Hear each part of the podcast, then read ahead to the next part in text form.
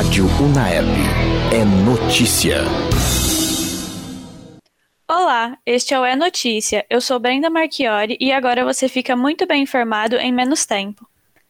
Falando sobre saúde, a farmacêutica Pfizer é a primeira a concluir testes de vacina e anuncia 95% de eficácia contra a Covid-19. Os novos dados têm plena validade estatística pela primeira vez. Essa eficácia se aplica a todas as idades, sexos e raças dos participantes do teste, realizado em grande parte nos Estados Unidos. A efetividade em pessoas com mais de 65 anos é de 94%. Mais informações a seguir com o Guilherme Freitas. Os dados também sugerem que a vacina previne casos graves de Covid-19. Com esses dados, a empresa anunciou que solicitará dentro de alguns dias a autorização de aprovação de emergência da vacina à FDA, Agência de Medicamento dos Estados Unidos, que fará o mesmo com outras agências. Esse tipo de aprovação é temporário e permite que o medicamento ou vacina seja usado antes do término dos testes clínicos. O estudo da Pfizer continuará até 2022, principalmente para entender quanto dura o efeito da vacina.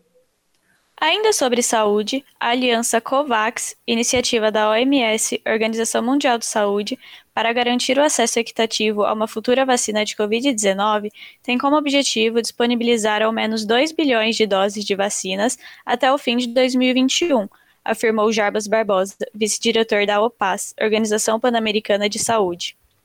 Barbosa alertou, entretanto, que essa quantidade não será suficiente para vacinar todas as pessoas.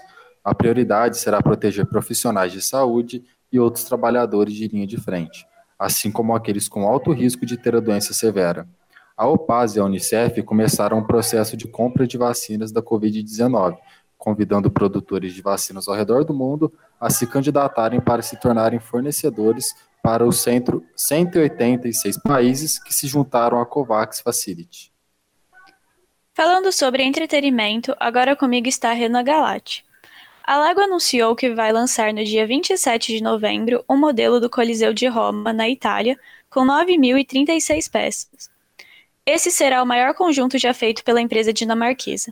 A réplica do icônico anfiteatro é um dos principais pontos turísticos da Itália. Superou o kit da nave Millennium Falcon da saga Star Wars, que tem 7.541 blocos de Lego. O Coliseu da Lego possui três andares e tem, tem 27 centímetros de altura, 52 de largura e 59 de profundidade. Além disso, a empresa destacou que o conjunto foi reproduzido com o máximo de detalhes do real monumento. Além do visual imponente, a montagem deverá ser um desafio. O conjunto conta com as 80 divisórias das bancadas, seguindo fielmente a mesma quantidade do monumento original, e três tons de peças para representar o envelhecimento do anfiteatro, que tem quase dois mil anos. Nos Estados Unidos, o novo conjunto da Lego custará 549 dólares e 99 cents, cerca de 3.011 reais, o kit estará disponível nas lojas e no site da empresa. A Netflix divulgou que O Gambito da Rainha, produção sobre uma garota enxadrista com Anya Taylor-Joy, se tornou a minissérie roteirizada mais assistida na plataforma desde sua criação. Segundo a Netflix, 62 milhões de usuários assistiram a série em seus 28 primeiros dias desde a estreia.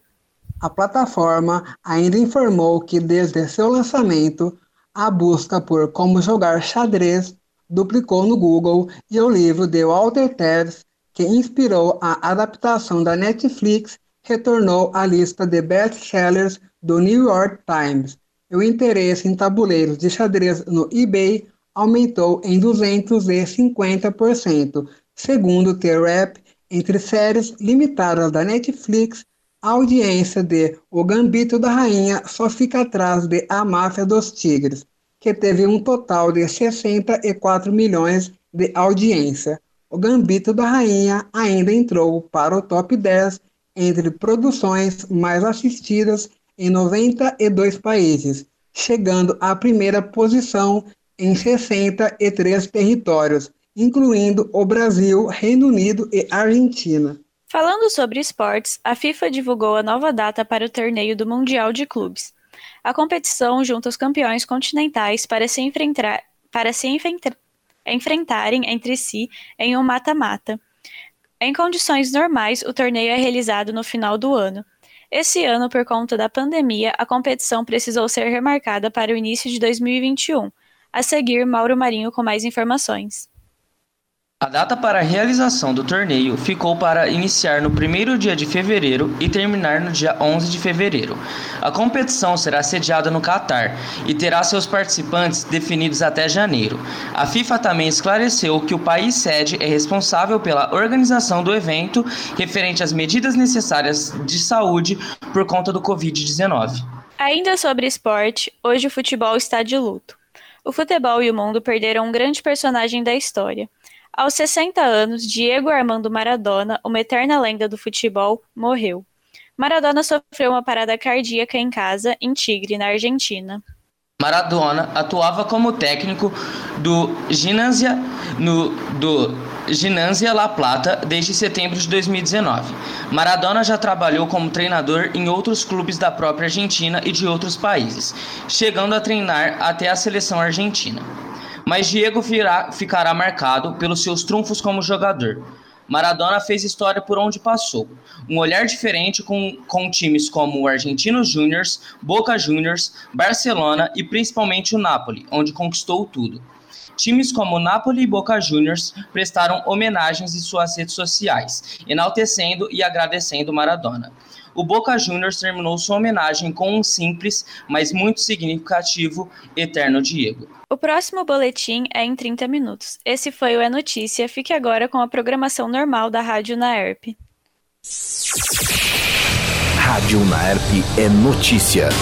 Informação e prestação de serviço.